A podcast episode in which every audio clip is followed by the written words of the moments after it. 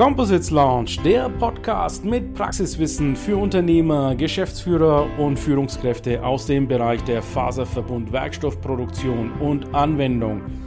Wir präsentieren dir regelmäßig Innovationen und anwendungsspezifisches Know-how, das deine Leichtbau- und Festigkeitsanforderungen löst. Präsentiert von deinem Host Ilkay Özkisoğlu aus Bayreuth.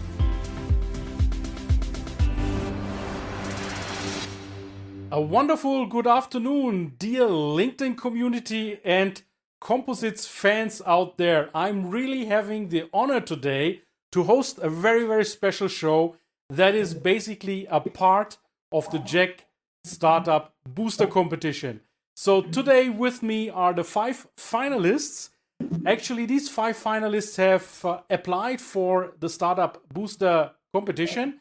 And what happened is they mm-hmm. have been selected as the five finalists, and they will be pitching now live to you guys. What we will do, and I need your help now during this show, we are not looking for the winner of the Startup Booster competition because that is the responsibility of JEC on the 23rd of November in Frankfurt. What I would like to select with you guys is the yeah the winner of the hearts and the minds during this LinkedIn live show. Let's see who will be, yeah, convincing us with their innovative idea. Um, let me shortly show you a, yeah, the first of all, the, the, the, the participants. Let's go one after the other. So say hi to everyone, yeah, and everyone out there listening and watching today to us please use extensively today the chat function. So this LinkedIn Live is a live show where you can use the chat function, ask your questions, and do comment. So please comment anyone on these, you know, on their innovative ideas. Do you find it suitable? Is it innovative enough? Yeah, what are your criterias for winning such a mm-hmm. startup? Yeah, booster challenge. And um, yeah, I prepared uh, a few slides, and uh, I will run through these slides with you uh, once I get that added to the stream. So, just to give you an idea, my company is Imbeo. Imbeo stands for International Mis- uh, Management Business Executive Operations. You don't need to remember those, it's just a fantasy name until Google said, okay, this name doesn't exist on the net, so I chose that. So, um, what is uh, my main dealing today here? We are here to promote and introduce you to the JEC Forum DACH. This is a absolutely new format in the DACH region for the composite industry. This format has been already introduced by Eric Pierrejean, whom I greet now. He's right now in Korea. And um, you may visit the website www.jec-dach.events, or you can also see our LinkedIn live stream or the podcast to learn more about this JEC Forum DACH. Yeah, um, let me introduce myself to you because some people are asking, so who is Ilkay? Ilkay is always present on LinkedIn, but what is the relationship between what he does on LinkedIn and composites and what we are talking today about innovation? So I've introduced you to Imbeo. Yeah, this is uh, my consultancy business. And within this consultancy business, I'm giving services like marketing, PR, business development on composites composites companies, composites um, associations, and as you can see, composites events. Then I'm also on the left side, you see the European flag. I'm also coach and innovation coach of the European Commission. So once they are giving you a grant, the beneficiary that takes the grant has to take an innovation coach why does he have to take an innovation coach? The innovation coach basically makes sure that everything that is in the concept of the innovation in the end makes sense. It gives you coaching facilities, it gives you the the the ideas to run them through with your coach to see whether all the innovation that has to take place will have also a chance on the market. So I'm doing about 15 to 20 days per year only on innovation coaching. And that is the reason why I'm so happy to have the finalists here because all these five finalists have extremely nice innovations in their pipeline. And last but not least, you see on the right side my uh, the, the LinkedIn logo. I'm a content creator here on LinkedIn, LinkedIn Live host, and this is how and why we came together. What I would like to start now with you guys is why is innovation important? Yeah, um, everyone says, let me innovate something, but why? Why should you innovate? And why I'm calling the community to be innovative? Yeah, and also please now write in the comments what do you understand under the term innovation? Because I'm seeing a lot of people have a different understanding of innovation. Let me let me know what you think of innovation. What is a clear innovation to you? One of the definitions i made for myself is innovation is the only power disrupting the way we live learn and or work now while you are listening to the pitches of our five finalists also reflect what are they changing? Are they changing the way the people will live in the future learn in the future or work in the future? And you will see each one has different of these aspects available in their yeah pitch. So let's start the pitching with our guests. This is the row ladies first of course. Letizia will be the first to pitch. Then we have jörg then we have michael then we have martin and then we have robert. Robert is a bit tight on time as far as i understand so maybe robert will be jumping off a little earlier. We will see yeah uh, how, how how everything goes. But let me now take everyone out of the scene and only letizia in. And uh, let's start with letizia and her pitch here um how how, how is the wipe, letizia are you it's, excited yes, yes i'm excited but I'm also glad to be here with you uh, on the LinkedIn Live. So thank you very much for this invitation.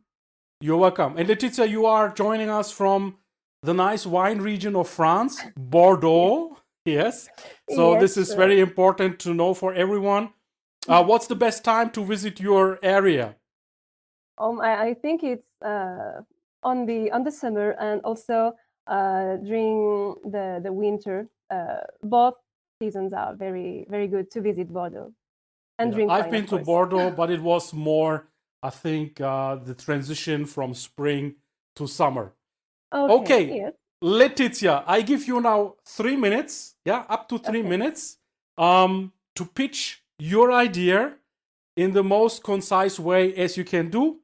Um, you don't need to be excited. Uh, we have a few live followers and a, a, couple of thousand people will see this live later on. Don't need to be excited at all. Just do your best as you can. I take you to solo and um, wish you all the best. Thank you. So good morning, everybody. I'm glad to be here. I'm Leticia, business engineer from TouchSensity, and we are making materials speak.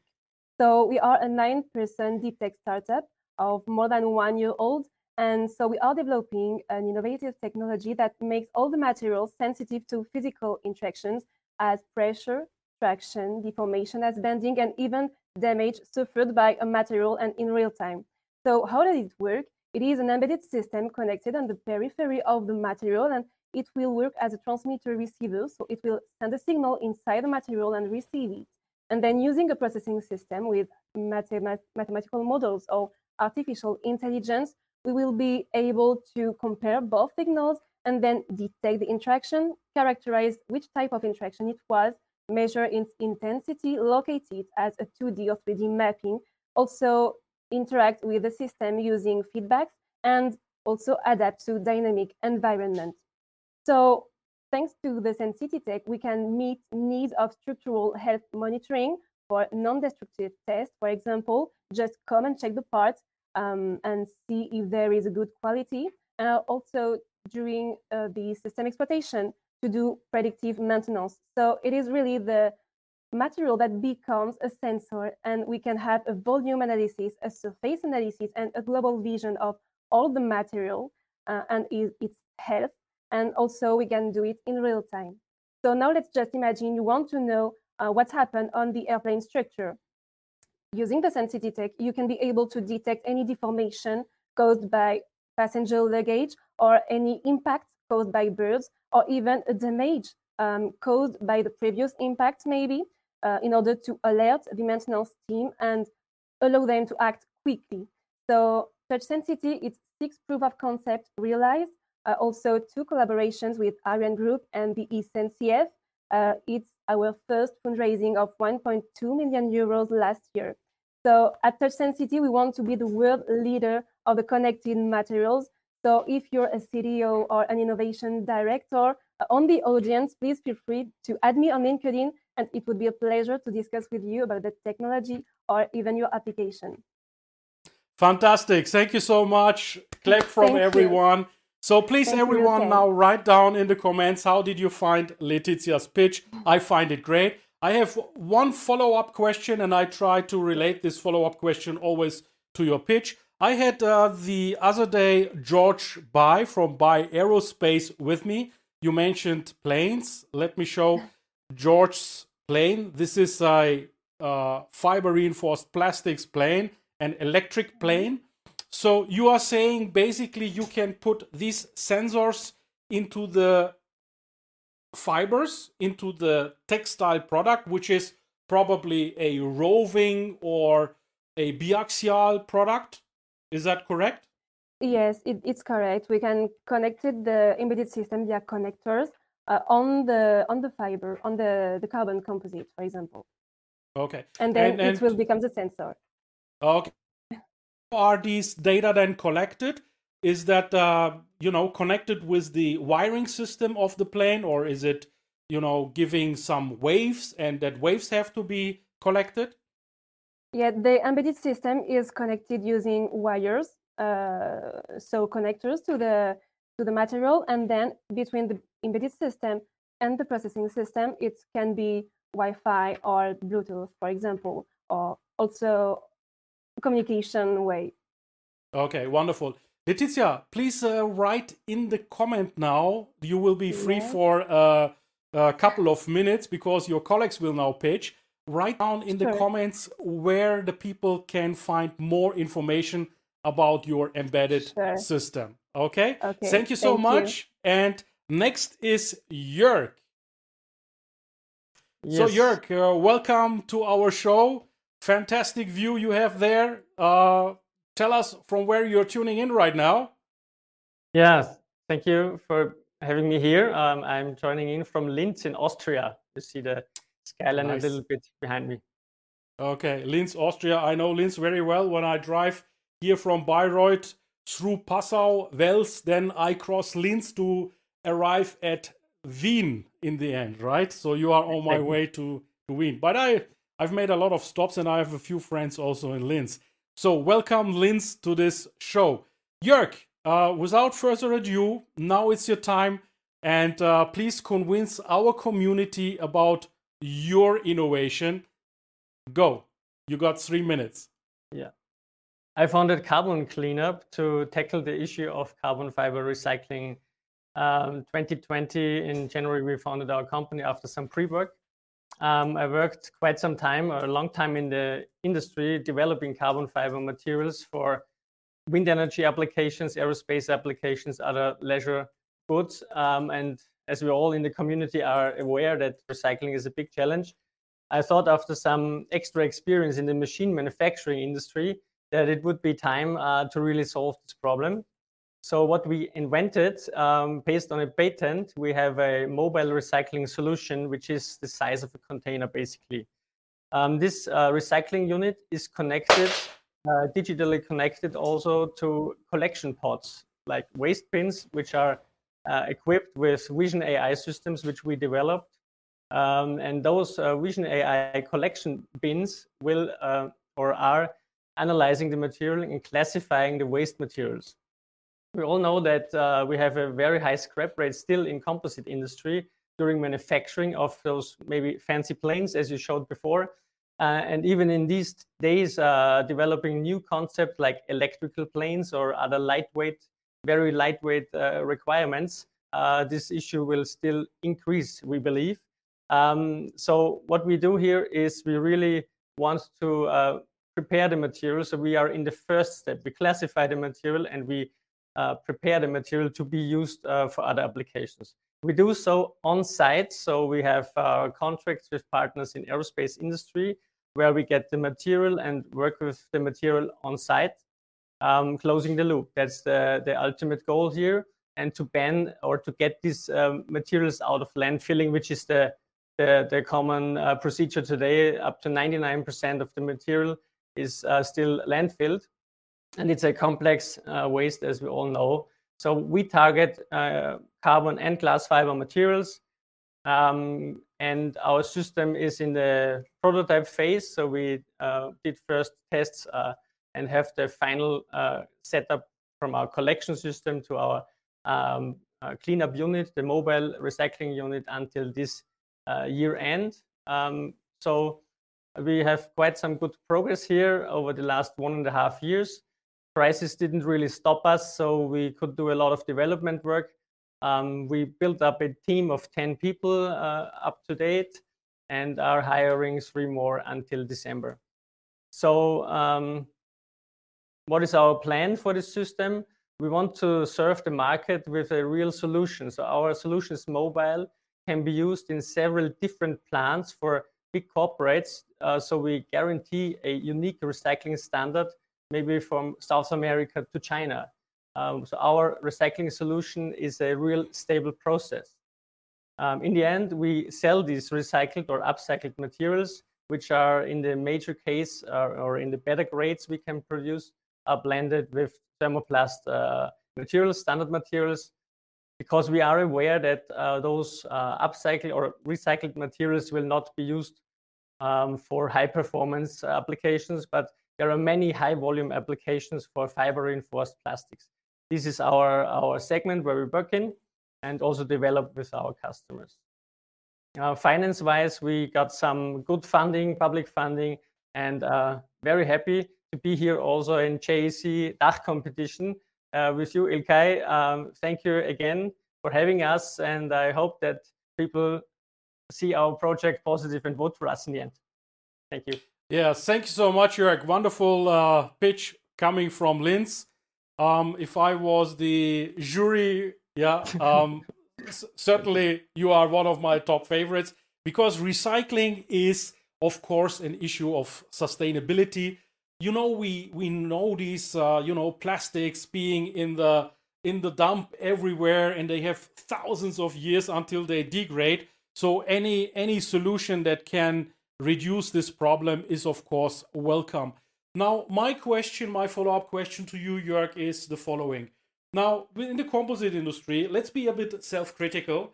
We always strive for the best technical specification that we can achieve. We want strengths, we want uh, durability, we want torsion resistance. Now, you are coming and uh, you basically have um, a method of you know, getting these recycled. And did I get it right? You want to sell these fibers? Yes, uh, we are in the in the area of mechanical recycling here. So that mm-hmm. means what our goal is to have lower CO2 emissions for our recycled materials than for new materials in the same performance category we are targeting. So we are realistic oh, okay. about that the energy consumption of our system is highly critical. And so we keep it keep resin and fibers together uh, mm-hmm. to, to tell that here and go to other industries with this material. Could be from oh, aerospace okay. going into uh, B2C market, for instance, or other industries with different uh, uh, parameters of use. Yeah. Mm-hmm. So basically, you are not dismantling the material from its matrix. You no. the, the matrix and the composite remains intact. You just classify the different kinds of FRPs and you would sell these to the construction industry, um, maybe garages that have a second life for this. Exactly. By those high high integration of digital means, we know what we have, which is a major task in recycling is to know what you have. And we do mm-hmm. this in the moment when the customer throws away his waste. We analyze what it is, we know where it is, what's the value of the material, and what can be the solution to use it in a low CO2 impact manner. Yeah, that's very important because to do seven process steps to get win a fiber back, to again make a yarn out of it, to weave it, to impregnate it, to cure it, uh, is from today's perspective very very hard uh, to achieve a positive CO2 uh, level in this respect. Correct. Yeah. So Daniel Kaflin, thank you for joining and uh, your comment. He says the optical characterization of scrap is very interesting. So you got already some fans here, Jörg. Wonderful. Thank you so much. And I will uh, give you now a short pause. Please write like Letizia in the LinkedIn comments where people can find more information about your innovation. Yeah. And sure, next will much. be yeah, thank you. And next is Michael. Michael, Hello. welcome Hi. to our show. So, Michael, you are not so far away from myself. I, I, I believe you are in Dresden or near Dresden. Yep, exactly. Wonderful. So we have only uh, car drive two and a half hours uh, away. Beautiful Dresden. Yeah, the mm. the Elb Florence, they say. Yeah. yes. Uh, a beautiful city. So anyone who wants to to visit Germany, um, Berlin is nice, but Dresden is also a tip uh, from myself. I've even seen yesterday a post of Jan Geier, one of my followers, who was in your museum, your traffic museum, and there is the supposedly first engine displayed in Dresden. So uh, have a look at that museum as well. Okay, so Michael, um, yeah, so it's your time for the pitch. You got three minutes. Um, die Uhr läuft. Thank you, Ilkay. Hello, everyone. Um, my name is Michael, and I'm a co-founder of Anybrid. In using lightweight engineering and high-performance materials, we have succeeded in transforming the conventional thinking of plastics processing. We developed the world's first mobile injection molding machine. We call it Robin. Robin only weighs around 140 kilograms. Like this, it can be mounted on classical industrial robotics. So we are taking the injection molding process out of the center. We think it is a process that can be integrated into other manufacturing processes. For example, like the extrusion or pultrusion processes. And just imagine, 80 billion euro is the yearly turnaround of the plastics industry just in Germany. 80% of this is somehow connected to the injection molding and the extrusion process. But today, these two processes are completely isolated from each other. And think about a typical technical profile that is made in extrusion a rod, a pipe, or a beam. You always need couplings, fittings, or sealings in the later product. These elements are traditionally injection molded. So we found out that in many manufacturing lines from today, these elements are joined in manual processes using gluing or welding. So in the end, this results in additional costs and labor. With Robin, we can integrate the injection molding process into moving processes like extrusion or pultrusion. Like this, we can directly overmold the profiles in the processes. So in the end, we increase the degree of automation and decrease the need of labor. This is just one application field, and right now we are discussing with many customers different components and material combinations. Besides plastics and composites, we are discussing to overmold textiles, metal, or even wood. We are thinking of many different industries that can benefit from Robin, starting from the jewelry and furniture industry up to the automotive or aviation industry. We rethink traditional ways of manufacturing in making injection molding fly. Michael, how many times did you exercise this pitch? oh, well, a couple of Many times. times. no, it's it's really it's really good. Um, has a great great chance. Uh, wonderful. So my my question to you now is um, is my impression right? So we are not talking purely composites here, but it can be combination of materials. Of course, it has to be some sort of polymeric uh, injected here. Um, yeah, well, it's a classical injection molding process. and uh, so composites are in our machine uh, in two ways. On the one hand, it is our machine is made of composites, made of CFRP. And on the other hand, we can uh, overmold onto composites using injection molding. Wonderful. Okay, wonderful. Very good. Michael, please write in LinkedIn, not here in the private chat, in LinkedIn, where people can find more information about it. Jörg, please also put your information into LinkedIn. Thank you so much. Next in line in line is Martin. Martin, welcome. So, welcome. Martin, you have a very, very interesting uh, solution, and you fall a bit uh, outside the the others in that you have a in German we call it Bauteil, English component that you are manufacturing as a composite. So I'm really eager to learn more about it. The stage is yours. You got three minutes to pitch. Yes, uh, thank you, Ilkay, and uh, thank you for having uh, us or letting us participate here. Um, my name is Martin. I'm one of the founders of Carbon Drive. Uh, we are here in Weiterstadt, which is between Darmstadt and Frankfurt. And actually, we are originally, um, our roots are at the Technical University of Darmstadt. Uh, but um, in 2018, we left the campus and the university surroundings and um, founded our manufacturing hall and so on uh, here in Weiterstadt. And our main component, or uh, as you called it, is motors, highly specialized electric motors um, and we make all the structural parts out of carbon fiber. And uh, the special motor that we uh, focus on uh, from the beginning uh, are motor spindles. So I give you a first uh, introduction, maybe what uh, motor spindles are for. So everybody probably knows this kind of tool. It's like a mill, and in basically all manufacturing processes, be it in the automotive industry, in the wood industry, or in the furniture industry, and airplane industry, everywhere you need uh, the tools that manufacture or that remove material so that you get parts that have the correct uh, dimensions and tolerances. And uh, so to drive this kind of tool, you don't do it by hand. Uh, you need some kind of uh, electric motor uh, like this. So this is actually one of our first products. It's a 10 kilowatt motor spindle, which weighs around four kilograms. And you directly see, so this has a, an interface where you connect the, the tool. And this is actually the main function of this uh, motor spindle. It has to clamp the tool. It has to be extremely precise to reach uh, precise machining results to get good uh, components. And then, of course, it has to be very fast. The spindle needs to accelerate very fast.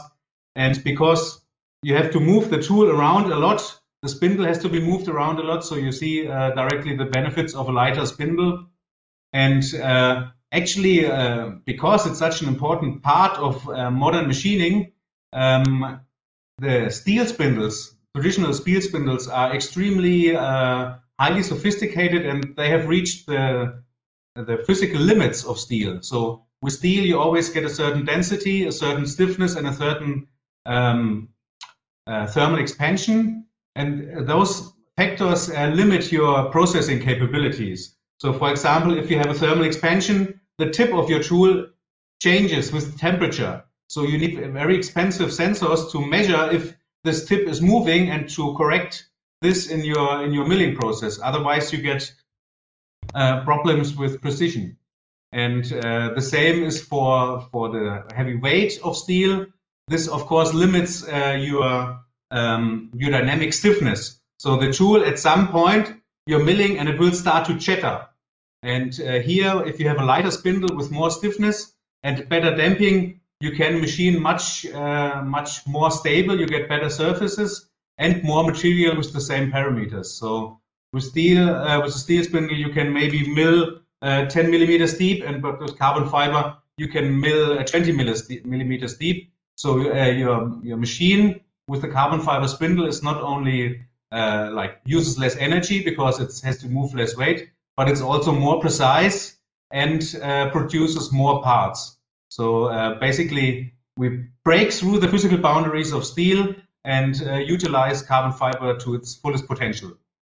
And uh, yeah, so that's our product. And uh, of course, uh, once you have made this very sophisticated electric motor and use the, the benefits here, uh, uh, as you all know, um, there are a lot more electric motors in the world that are moved around and that have critical um, applications and that can possibly benefit from our technology. So yeah, please contact us if you need uh, any light drives, and uh, we can help you there. Okay. Thank you, Martin. Uh, very, very interesting solution, very interesting component that you have uh, brought up here. I was uh, wondering all the time already why these motor components have not uh, been lightweighted for the future or, or currently. so my follow-up question to you is: What was the um, reason to to put carbon here? Or let, let me ask two questions. One question is what kind of process do you use here? Is it a filament winding or what, what, what type do you use? And how do you make the hollow structure? And uh, secondly, what was basically for you the reason? Was it lightweight uh, feature or was it the strength or a combination of both? Uh, yeah, so the first answer, uh, yeah, we use uh, filament winding here. Mm -hmm. Uh, to make our parts. Uh, we actually built our own uh, filament winding machine uh, because in those spindles, uh, in the manufacturing, um, you need like a cooling system and you need lots of different um, media like air going through it and um, other things like electrical sensors you need to integrate and so on. And we developed our own winding machine that can directly produce um, in the manufacturing process, like those channels and so on, so that uh, we get um, the most benefit of our additive manufacturing process. Yeah, so that's uh, the, the technology uh, is um, basically filament winding uh, added with some uh, special know-how, I would say. Mm-hmm.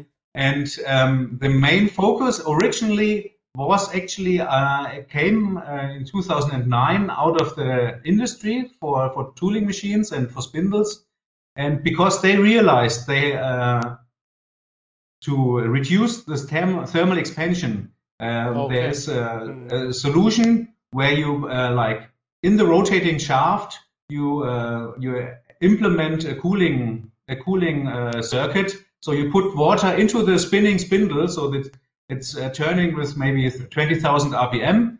And so you have to run water into the shaft, through the shaft, and back out uh, to achieve like a cooler spindle uh, to get a hold of those thermal expansions. And of course, that's a very expensive uh, process, and it, it's not really important for for the machining.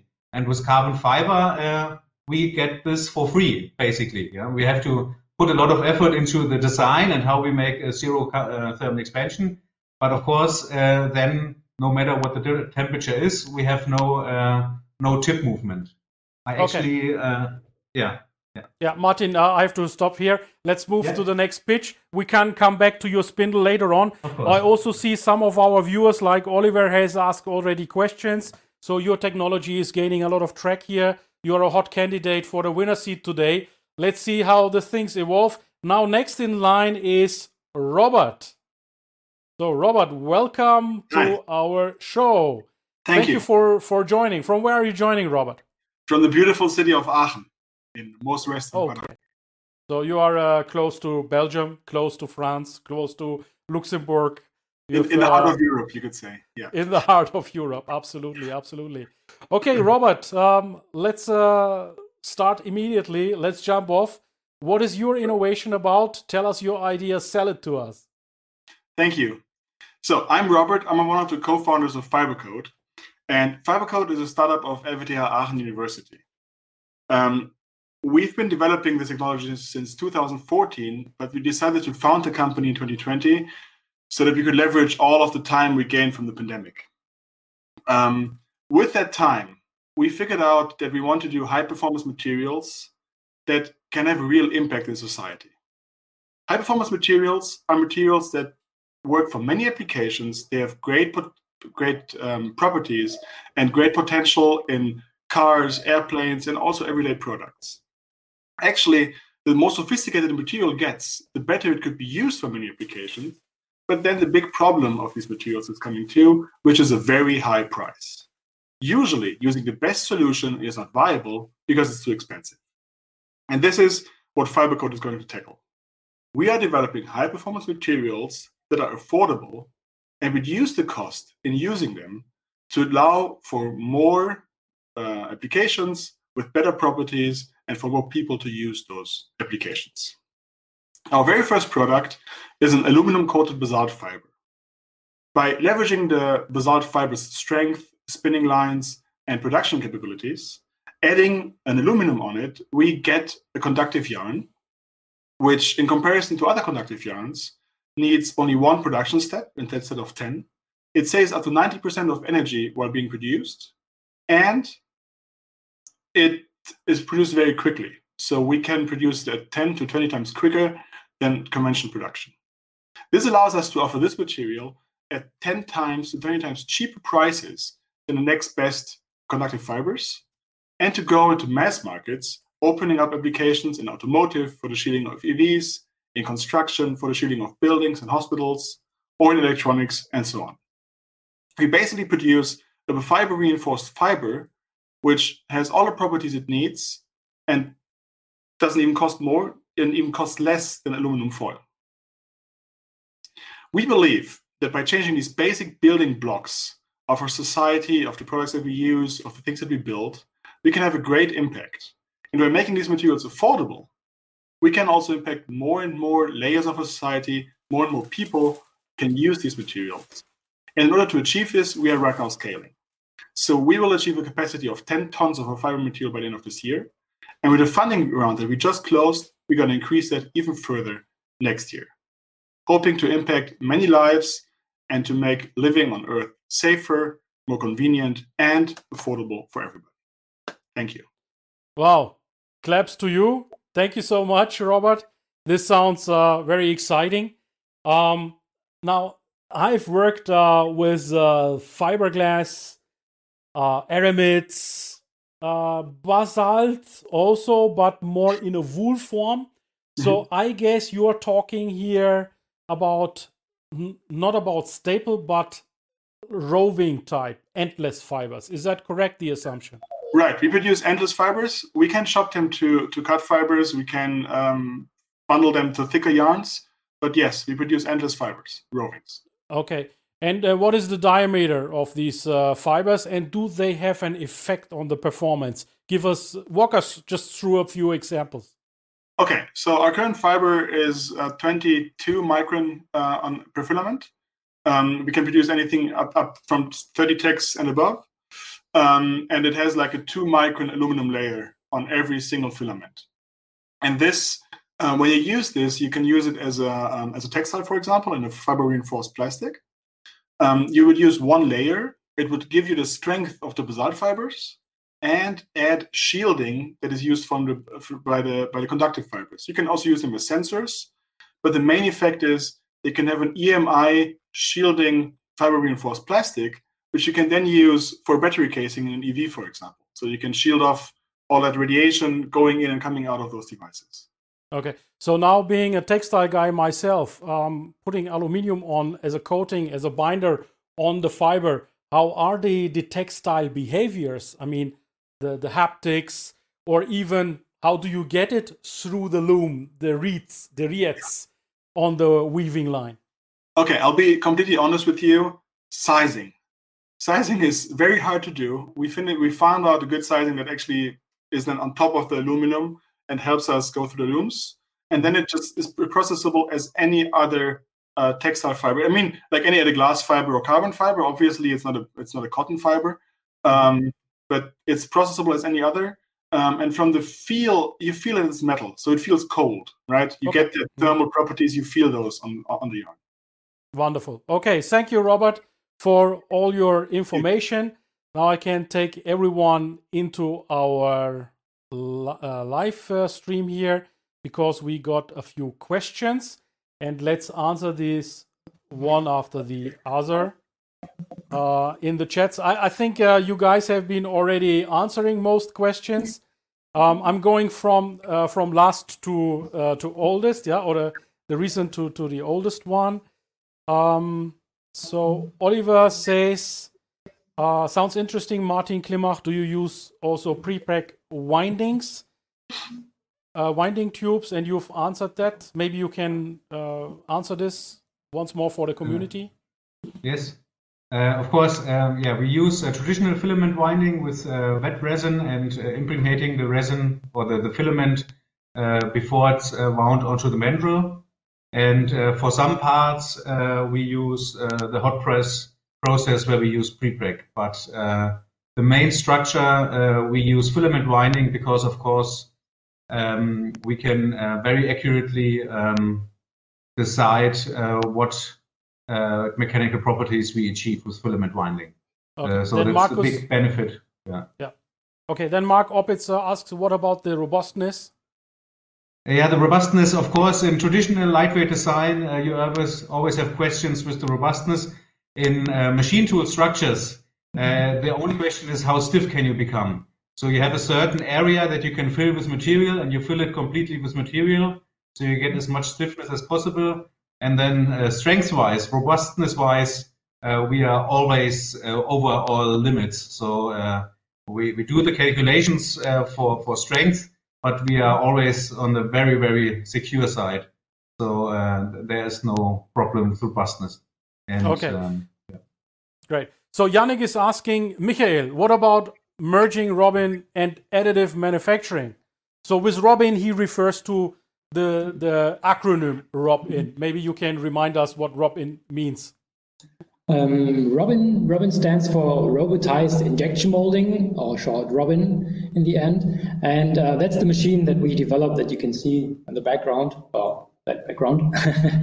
and well, we are up for any integration uh, when it comes to different manufacturing process. You always have to um, to find the right combination of the the cycle times of the um, processing windows um, but then uh, there could be even a chance for additive manufacturing. You always have to keep in mind that additive manufacturing works without a mold, right? So you have just your um, your structures that you are um, 3D printing, and with our process, you are back to the injection molding um, setup, and then you are um, injection injection molding onto some um, some components. And so you always have to uh, you need a mold and you at least need um, uh, some some parts um, that yeah you can afford the mold for it. Okay, wonderful. Then we have uh, uh, another question for Letizia that came from Daniel. Great application for automotive interior haptics, he says. Yes, indeed, um, it is possible to make all the materials uh, sensitive, so it is possible to do tactile surface, surface. Um, and as we detect pressure, so we can detect the finger, the, the finger pressure um, on a, an automotive interior, and then associate the pressure to an action, um, such as switch on the light uh, of the car or other things like that. So he also suggests that you connect to yeah. Ford. If you haven't yet, maybe Daniel can introduce you. That's wonderful. And Benjamin is asking, can it be implemented on any composite material? Great question. Yes, sure. Uh, it can be implemented into any uh, composite materials. Um, so as carbon composite or uh, fiber composite also. Um, we have two solutions developing uh, with the Sensity Tech. The first one is using the material itself as a sensor, and then the embedded system will be connected directly to the material, and the material will become itself the sensor um, or using a coating developed by our team, a sensitive coating, um, and then the, the embedded system will be connected to the coating, and the signal will be sent inside the coating, uh, and the coating will be put on the surface of the material. Wonderful. Okay, so um, thank you for everyone asking these questions. Please continue to ask those questions. Also, please don't forget to put your yeah your candidate that wins today our hearts and minds with composite solutions in the comments. I'm really curious to see who will be our hearts and minds winner today, which has nothing to do with the winner on the 23rd of November in Frankfurt, of course, of the booster uh, competition of JEC Forum Dach. Now, Letizia, I would like to, you know, ask you a few questions based on an innovation model that I will be sharing now. Um, so here's the share. So sources of organic growth. McKinsey has uh, put this on a paper. One of the reasons we do, yeah, composites or innovations, if you like, because of you know we want to grow our company. First of all, how how how large is your company yet? Is it a small company? Are you a growing company? Yes, we are for the moment a small company. We are nine percent um, but we will be 13 soon uh, at the end of the year. And so we are growing. Um, and then I think uh, we are um, in the middle, a new, a new source of organic growth. Uh, we are launching a new product because we are developing a disruptive technology, an innovative technology, and it is a new way to obtain data uh, from the interaction suffered by a material um, because there exist methods today, but they are not answering to the constraints of the industrials. Um, for example, the strain gauges uh, can be used on instrumented test bench, but not during the system exploitation. Uh, whereas the Sensititech can be used on instrumented test bench to enhance data uh, which will be not uh, accessible previously. Uh, also on production line to do non-destructive tests and also during the system exploitation uh, to do predictive maintenance. So it's really a new product uh, on the on the market, on the composite market. Okay, wonderful. So let me ask you the question: um, Are you operating now in the now launching a new product variant? It could be also a service, but in your case, uh, it is a product really. Uh, a new or in the new launching a new product, or are you developing actually a new business model? Uh, where would you put yourself in and why? Um, I think um, in the in the new again um, because yes, we are uh, developing a new product, but also a service. We we have the both uh, development at TouchSensity, uh, a product. Um, as I said, the coating uh, will be our product. Uh, so for automotive interior, for example, but also for composite composite monitoring um, and also a survey that can be uh, as a license, for example, um, using the algorithm we are developing, uh, and it will be as a as a service for for the industrials. Okay. So my recommendation is always for innovators to look also to the next, developing a new business model. And by next, I don't mean with the business model that we are looking for the new Uber or for the new Netflix, yeah. Um, but try to be different on the market, differentiate yourself on the market, because that becomes you. That becomes you become then later inimitable. Yeah, you will be the original, and it will be very hard for the others to find yourself. So the next is basically yeah, sure.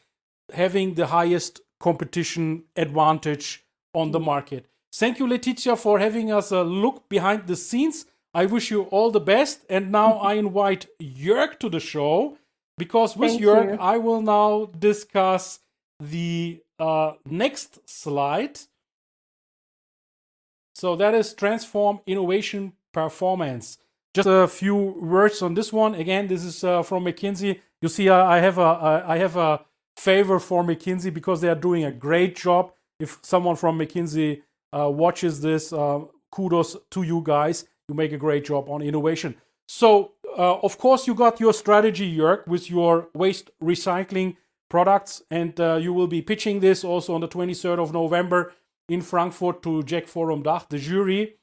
Um, my first question is, but do you have also other innovations in your pipeline because one of the things that are key to innovation management and performance is that you have a pipeline of innovations.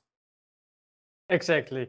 So I like this slide a lot because it shows that it's always everything is, is, is repeating a little bit and we have to be flexible and innovative in the end and how to reach a performance in this area. So for us, it happened to be that from the first ideas, you know, up to date, there are so many innovations which join into the initial idea, to the initial innovation. Yeah? And I think uh, this is how I read this uh, this McKinsey document that yes. uh, the pipeline should be filled. But I experienced in a startup with uh, tackling a big problem, a social problem, which we do. Um, the pipeline is filling up every day. We are in the lucky circumstance that many different applications in the composite market need slightly different approaches for recycling. What our niche of getting the material prepared and ready for future steps, for future use of these materials. Yeah? So we are in a very early phase of making something out of it to use it further on. And as we know, composites are composites. So we have many different things overlaying, uh, overlapping. So we need a, a, broad spectrum. And yes, innovation performance comes for sure, like displayed here, uh, to make it happen uh, and to reconsider every day are we on the right track? Is our main focus point still the major uh, market need also? Uh, do we hit uh, the, price categories which will industry be ready to pay for, even if the topic is like nice, like a green tech topic is always nice to have. But in the end, we are measured by our innovation performance. Are we meeting the needs of the market? Um, and the legislation in our case is a very, very uh, big focus on uh, environmental legislation and, and very deadlines are coming closer and even are getting pulled from 50 to 40 to 30. Um, so, yes. Wonderful. So let's jump over intelligent execution because we will come to that with the eight essentials later on with uh, Michael. Uh, let's jump over to mobilize the organization. Many organizations you know, from my praxis uh, with the European Commission, when I have these beneficiaries in my coachings, they, they seem to treat the innovation in a very small team. So that team is the responsible for the innovation from the R&D until the, the market and business development. How do you guys handle the, uh, the innovation? Is your organization entirely committed to that innovation? Do you engage your organization in this or is it also that you have a small team you know working on a concrete innovation so this is uh, maybe overlapping with what you asked Letizia on the, the disruptive elements. So a startup, yes. in my perspective, is a disruptive tool, or it, it, it, develops in this direction because it tackles things the big industry cannot do in the same manner. Um, and I see it with mobilization, uh, mobilizing uh, the organization means to grow anyway. Everyone, every organization needs to grow. We try hard to grow fast, and we want to uh, uh, double up the team until spring. But why we do it is because this innovation pipeline is full. Yeah? so we need to go out, find people, good people, and if someone watches this on LinkedIn, please apply.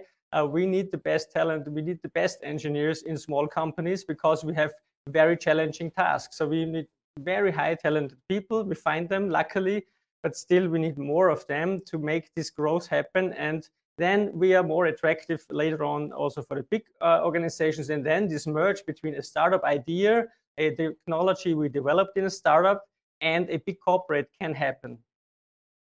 Wonderful. Thank you, Jörg, for having the uh, look behind the scenes. Very, very professional. Thank you so much. And we have even a call to action now for the network we are looking for jobs here. So next one is Michael. Michael, I got. Uh, oh, sorry, that was wrong. Uh, remove Jörg, and Michael is here now. Michael, I have now for you the following slide. Let's go to intelligent execution, and that is the eight essentials of innovation. Let me introduce uh, this uh, this this model here. So in 2015 or slightly before, McKinsey has uh, asked many uh, CEOs that have performed, and now uh, I need to underline that, have performed a successful innovation. Uh, successful means it was, you know, invented, it was uh, drawn up as a business model, and then it was marketed in a successful way. So they have not uh, asked innovators as such, but the successful ones. And then they came up with a the, these eight essentials. They have discovered that a successful innovation is running basically through these elements. And I'm just mm-hmm. running through, very fast through this. Aspire means you want to grow through mm-hmm. innovation. Choose if you have a mm-hmm. pipeline of innovation, which one it is. Discover your platform. Yeah. In my in my case, for example, I've discovered LinkedIn as my platform. Evolve is the business model, yeah, which can be still drawn up as a concept.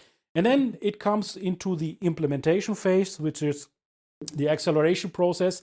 Then, of course, you need to scale up your production and your network, extend your network basically. And then again, we are at mobilizing. For me, this part is a bit um, yeah, misleading that mobilizing is at the end. I would advise innovators always to put mobilize at far far early as is possible. Uh, mobilizing your network in the end. Um, okay, I don't know how that study was basically taken up, but for me, mobilize should be a parallel uh, strang, we say in Germany, to all these essentials. But now to you, uh, Michael.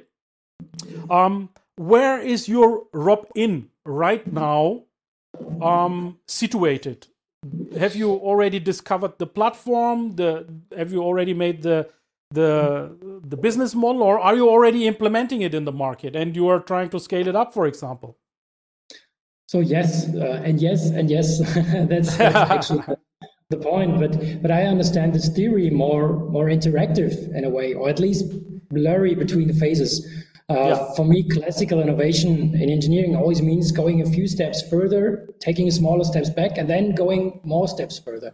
So it's just important not um, uh, to forget the goal you are aiming for. Um, for us at Anybrid, we want to sell a machining technology in the end. So right now, we want to demonstrate how customers can benefit uh, from using our technology in their production. I'd say this is the beginning of the implementation phase in a way, but still we are going a few steps back to further evolve our technology to satisfy the customers' needs that are coming in every day. So um, with a few customers, we are even already starting to scale up in, in realizing first productions in, in serial production. So I see this more more blurry in a way. So uh, for us, when I when I looked at this slide or I look at the slide, I see a lot of uh, phases that we are in and that we are um, going further. Yeah, absolutely, absolutely. This is certainly not as linear in reality as it looks like. Yeah, but um, this is the way how the diagram was basically displayed, so that visual learners can immediately catch the message of this of this eight essentials. I find it very practical because it uh, it serves me like a checkbox. Yeah, when I, whenever I talk to my coaches, I'm looking at okay, which stage are we talking about right now?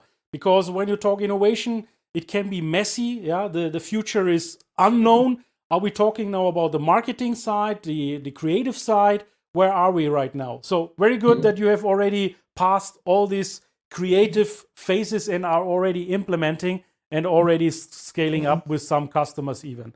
Wonderful. Okay then i invite last but not least robert. Let's get robert into the stream and uh, michael out Robert, so we will have now the next slide on uh, the innovation management. Of course, let's talk about which type of innovator. I'm sorry. I'm sorry. Uh, you are the the the critical segmentation one. Martin, I will come back to you with the innovator. I'm sorry, I've overjumped, overlooked Martin. So, Robert, yours is customer segmentation um, how do you and and have you uh, actually you know studied the market? I mean okay this is a rhetorical question. Of course you did. You mentioned this already in your pitching. But um, how how can i imagine what have you done? And give us some examples. Where are your customers? Yeah. So this is actually one of the big problems for us uh, tackling the market because we did analyze the market as you mm-hmm. said and we found that there are so many potential customers and so much uh, potential out being a basis material for many applications um, that it's very hard to focus on the right one. So what we did is Um, right now, we're offering samples to anybody who wants to buy them um, at a fairly low price um, to find out where their real interest lies. And we have customers from all over the world. So we have from China, Israel, Europe, a lot, obviously, US um, customers who are asking for us. But we found that um, we have more and more uh, segmentation in the in the markets. So we found that automotive and construction are the two big ones that are most of the pain that we can solve that we can tackle right now, um, and we are segmenting by those two application areas. Yeah, let me come then to a another one maybe that can ease the the thinking here, and that is the next slide, which is coming here market definition market potential. So many are many innovators are looking at the market potential as such. Um, it's a great way to start and you find a lot of literature and even JEC does a great job on this yeah? The, the market potential of composites for example in the different market sectors and, and also the contributors in the JEC magazine do a great job. But what is important is uh, to ask yourself which of the market is available to you now, available could mean that you need to be proximate, have proximity to your customers, uh, be in the same time zone, same territory, like in Europe, for example. But not only that, it has to be also a qualified available market. So, in your case, for example, uh, not everyone will require a basalt fiber that has an aluminium qu- uh, uh, uh, uh sizing or binder or coating on, on top of it because they may have not the looms, the weaving looms, or the biaxial machines available. So you need to qualify that market. And then, of course, there's a target market, like you said, for example, the automotive industry. And then, of course, the penetrated market. So the penetrated market is easy, it's the ones that you are already serving now. So if you look at these markets, where do you struggle the most right now, Robert? Or is it maybe that you say, okay, uh, maybe I need to focus on, on one of these circles? Mm, so by now we have we, we have target markets, um, and we also know our um, penetrated market. um, but the thing is, where we where we do um, struggle a bit is at looking at, at the market that's not there yet, because in our case we have a new base material which is so much cheaper than was what was there before that many new applications are possible that were not conceivable before. Just one example is our material is being used as a wallpaper to shield off rooms, and so far metal fibers were just too expensive to make a, a wallpaper out of them. So these new markets, um, which are further down the, the, process chain for us, obviously, um, defining them is very hard for us. So that's why we try, try to focus on existing things and then to mm-hmm. build those new things to, to, to learn how, how, how they can grow Yeah, very good process. And maybe this is a nice bridge now to Martin that I take uh, on the on the screen right now. Um, I've uh, had a different row here, so I'm uh, selecting the the right one for Martin. And uh, Robert, please remain in the in the stream for now. I, I will do all uh, all you together now on on this exercise. So the question becomes now: Which type of innovator are you? Uh, Robert, you mentioned that you have been um, or are at uh, the Aachen Institute, yeah. And uh, uh Martin, you are an SME, small medium-sized enterprise, correct? So my question to to Martin is: with your spindle, um, what type of innovation have you pursued here? Uh, did you have a, a vision? Have you uh, made a strategic move with your spindle? Did you discover it somehow? Did you follow some other market entries, or did you experiment and find this can be used for a spindle? Uh, yeah, so our way to the innovation or to the spindles was uh, was almost quite forward. Uh, it started as a research project uh, um, from the Institute for Lightweight Design, uh, where I was uh, employed, or actually I was a um, was directly employed to tackle this project. And uh, so in the beginning, it was only the question, okay, how can uh, how can you use carbon fiber? And then, uh, of course, in the beginning was this vision uh, of me to say, oh, let's make all the structure out of carbon fiber because uh, if we would have followed um, current uh, people how they do it um, before, like in the 80s and the beginning of the 90s, people try to do this because it's such an obvious choice, but they always used a lot of metal. And uh, so we, I, I, thought, okay, people tried it already, and it obviously didn't work. So we need a new vision. And uh, but of course, from the vision, you don't get uh, a finished product. You have a lot of detailed problems uh, where you need some strategies, of course, that you need to follow, some way of designing your parts so you have so that you don't uh, run around without a head and uh, run against walls all the time. Uh, but then, of course, you need to do a lot of experiments. Yeah. So uh, I think all parts of uh, of the um, of those uh, innovative types they have to come together in depending on what kind of problem you're solving right now. In the beginning, of course, you need some sort of vision. But then under this vision, all the little steps where you always need to find new ways to solve something that is uh, ages old in steel. Uh, basically, everything that was done in steel before, we have to rethink, you know, and think, okay, what uh, what can we do better now with carbon fiber? Do we have to drill long holes, or can we integrate them directly in the manufacturing process, or uh, do we need to have some special uh, direction-dependent mechanical properties? how can we can we leverage the advantages? So okay. the vision was so, always, yeah, yeah, using carbon fiber and uh, then, yeah. yeah. lots of experiments. So let's help Robert out now. Um, Robert, you are backed up by uh, Michael, who says, exactly, Robert, uh, same with us. We have to create new markets for our technology. That's what I'd call disruptive. So if, if we take that as, uh, as granted, um, is, is, there a merit in saying that you have uh, to create a vision or to create a strategic innovation or move in the market because discoverer would be not possible. You have to move somehow but do you move a vision to you know uh, and and how would that vision look like? Or do you move with a strategic uh, strategic element that you say okay we have some competition um, available we have some others other fibers available that we will combat here so I think um, it's a mixture, and I can only talk about our story, obviously. Yeah. Uh, but I think that there is something that is with vision, but also entrepreneurship, because when we started, we had a vision. Fiber reinforced plastics, composites are way too complicated. The production is way too long, and that's why they're way too expensive. And so we figured there must be a way out there to make it cheap and affordable. So this is the vision that we had and that we that we followed.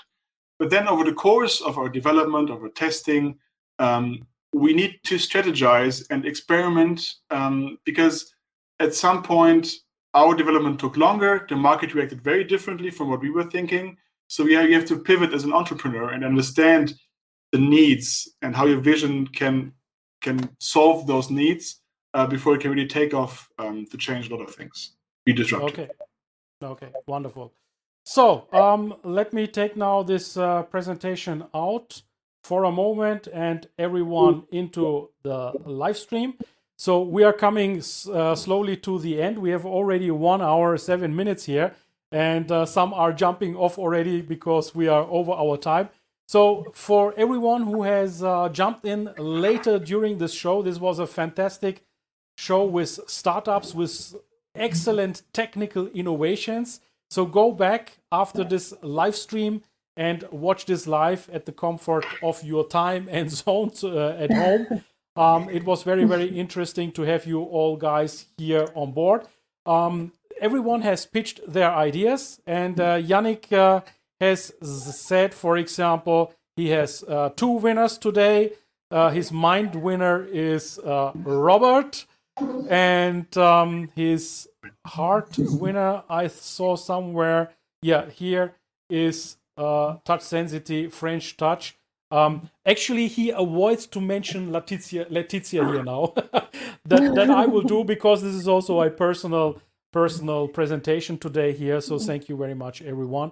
Of course, um, it's not always important to be a winner. It's also also important mm. to be on on the on the courtyard, and you have been all on the courtyard right now.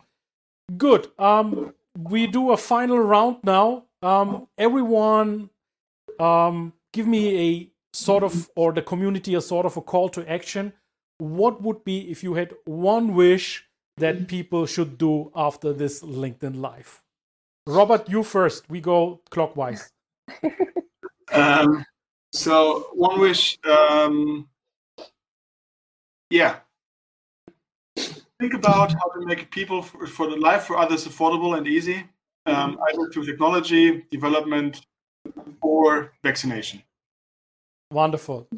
Then, Martin, what's your call to action?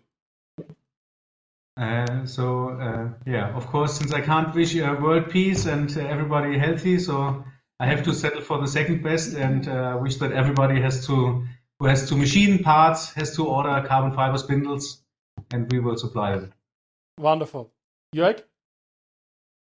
Yeah, sure. Everyone who is interested to get in touch, we are very happy to get in details about our technology. And I want to remind you that the recycling of all kind of materials is a big challenge and a big opportunity at the same time. Um, we are dedicated to do so. And yeah, hopefully uh, get in touch. Thank you. Wonderful. Okay. Then we have Letizia, one more time. What is your call to action? So think to the monitoring of your structure and the health of your materials. And so if you have some needs uh, about it, please contact me and I would be very, very pleased to talk to you more about the technology we are developing and uh, talk about your application. Okay, great. And last but not least, Michael. Well, um, yeah, thanks for everybody listening and, and look watching us today. Um, I'm um, I'm just uh, looking forward to get out of this uh, pandemic situation somehow, um, getting out there again together, meeting again in person, and then, well, I'd say till then, follow follow us on LinkedIn. yes, wonderful. Okay, um, yeah. Last but not least, once again, uh, thank you, JEC Forum Dach, Eric and I want to mention Nelly. She has organized our nice group here. Thank you so much for your uh, support for this very, very interesting startup. So, um, are you all present at uh, JEC Forum Dach on the 23rd of November? Who is there? Sure. Sure. so everyone, everyone is there. Okay. And how are the feelings? Uh, we need to make one more round. I'm sorry. How are the feelings to meet in person again, Robert? You're muted. You're muted. Martin, how, how are your feelings? Yes, sorry, Robert, you were muted. Uh, so um, my feelings, uh, um, yeah, we are very looking forward. We had two years without trade fairs and meeting people, so it will be great to see people again. Okay, Michael. Well, same for me. I'm just um, looking forward to get out here again. okay, Letizia. Yeah, the same for me. Looking to to have uh, an in-person uh, event again. Okay, wonderful. Jörg? Yeah, we already had one in-person meeting in, in Germany, Stuttgart, two weeks ago, and it was great. It was a conference on environmental technology. So I'm yes. looking forward also to meet you again. It, I, and I can tell you already, it's really cool to do it again. Wonderful. And now, Robert, one more time. Now we can Thank hear you. you. Yeah, I'm looking forward to. I have so many friends in the composite industry I haven't seen for two years now. Looking forward to meet everybody again. Wonderful. Okay, Benjamin says, look forward to welcome you all in Frankfurt. The same from my side. And all excellent presentations, says Daniel. Daniel, thank you so much. Everyone who has uh, joined our conversation, we appreciate that a lot. So this was a very special one uh, because it, uh, you know, I, I've spoken from my heart. Innovation is very very important these days yeah. Keep innovating people and you have seen some five excellent uh, examples on how innovation is done. You have seen also how innovation is managed. It's not only the creative part you need to also manage the innovation and i've seen a lot of proof today that these finalists they are managing their innovation in a very professional way.